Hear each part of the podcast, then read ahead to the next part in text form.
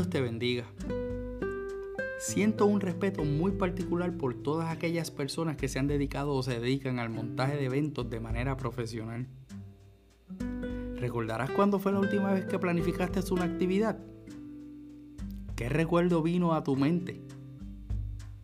Te comparto que el fin de semana pasado tuve la oportunidad de celebrarle un cumpleaños especial a mi amada esposa y se me ocurrió hacérselo de sorpresa. Entre lo que fue la dinámica de coordinar con mi hija para que se la llevara de la casa con una excusa razonable, lograr la ayuda de personas cercanas para todo este proceso de los detalles de la decoración, los entremeses, el bizcocho. También tuve que buscar la manera de hacer los preparativos el día de la fiesta, ya que en ese día de la celebración tuve que estar presente de manera virtual en una actividad de mi trabajo.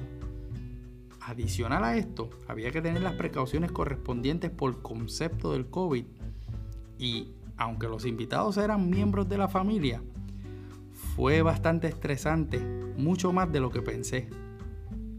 Al final, después de todo, la sorpresa se pudo lograr y mi esposa estaba feliz. Si de algo estoy convencido después de esta experiencia es que yo no soy la persona indicada para coordinar eventos aprendí que me causa mucho estrés. Aunque debo admitir que la satisfacción de ver la cara de emoción de mi esposa hizo que valiera todo el esfuerzo, incluido que mi presión arterial estuviera por las nubes. Entonces, no puedo imaginar cómo debe sentirse Jesús preparando el lugar para nosotros, pendiente hasta el más mínimo detalle para su encuentro contigo y conmigo. Dice la Biblia en el Evangelio de Juan capítulo 14 versículos 1 al 6 de la nueva versión internacional. No se angustien, confíen en Dios y confíen en mí. En el hogar de mi Padre hay muchas viviendas. Si no fuera así, ya se los habría dicho a ustedes. Voy a prepararles un lugar, y si me voy y se los preparo, vendré para llevármelos conmigo Así ustedes estarán donde yo esté. Ustedes ya conocen el camino para ir donde yo voy. Dijo entonces Tomás, Señor, no sabemos a dónde vas, así que, ¿cómo podemos conocer el camino? Yo soy el camino, la verdad y la vida. Nadie llega al Padre sino por mí. Cuando Jesús les dice estas palabras, sus discípulos tenían que haber estado sumamente preocupados. Veamos. Antes les había dicho que entre ellos había un traidor. Luego les dice que todos le negarían. Y para colmo, esa noche sería arrestado y les dejaría solos. Y ante tal angustia, Jesús les confronta con una realidad. Les dice dónde pueden poner su fe. Con toda probabilidad, no entiendes ahora mismo las circunstancias de retos que estás pasando. Pero Jesús te está pidiendo que confíes en Él de la misma manera que confías en Dios. A diario, yo escucho diferentes términos para referirse a Él, como por ejemplo, ser supremo, el que está allá arriba, el universo. Eso entre otros nombres que mucha gente está usando y que tú también debes haber escuchado, incluyendo otra lista de nombres. Pero solo existe un Dios creador de todo lo que vemos y de todo lo que está aquí en la tierra como en el cielo. Un Dios que se encarna en hombre y que a través de Jesús nos pide una sola cosa, que creamos en Él por encima de nuestras angustias. Y es que solamente en Él encontramos consuelo y la esperanza para nuestros corazones. Saber que no hemos sido dejados solos por Él, que solamente es de manera temporera que se ha ido con el propósito especial de ir a preparar lugar para ti y para mí, tiene que llenar nuestra alma de gozo Saber que podemos contar con un Jesús que es capaz de confiar en nosotros, que la eternidad es real y que si no lo fuera, nos lo hubiera dicho, tiene que darnos paz en medio de nuestras situaciones. Una nota de un comentario bíblico del pastor de California David Gusick resalta una cita que dice lo siguiente. Lo que separa a Jesús como nuestro Dios de otras religiones en el mundo que no le reconocen como Dios no es el hecho de la claridad y suavidad con la que Él reiteró las verdades acerca del amor del Padre o sobre la moralidad, la justicia, la verdad y la bondad. Más bien, es la peculiaridad de que su llamado al mundo es uno. Crean en mí. Y la razón principal de este llamado, para calmar a los corazones en angustias, tribulaciones, conflictos, enfermedades, escasez, dolor, es que Él está en preparativos para reunirse contigo en la casa de su Padre. Jesús te dice claramente cuál es su intención.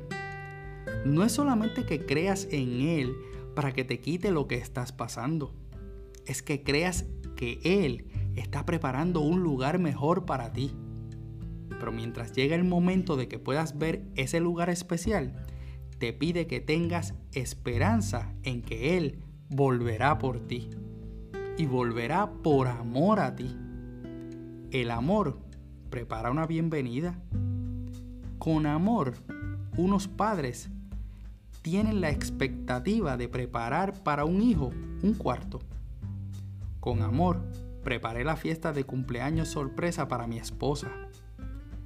Pero el amor de Jesús sobrepasa cualquiera de esos amores que mencioné y los preparativos que Él está haciendo. Puede que no podamos imaginarlos. Puede que algunos ni lo crean. Pero Jesús está convencido de que tendrá el esperado encuentro con nosotros. Tan seguro está Él de este encuentro que nos ha dejado la invitación y dirección con instrucciones específicas de cómo llegar al lugar donde seremos parte de la más grande fiesta a la cual seremos invitados. Él es el camino, la verdad y la vida y nadie llega al Padre si no es a través de Él. No es por tus buenas obras, no es por medio de nuestros méritos, no se llega a través del concepto que puedes hacer en tu mente de quién es Dios. No se llega por casualidad. Tampoco se llega por otra persona. Nuestra invitación está hecha con sangre preciosa derramada en una cruz. Pero llevar la cruz como un amuleto no te da entrada al lugar que Jesús está preparando para ti. El acceso lo tienes cuando comienzas a tener una verdadera relación de intimidad con el Señor.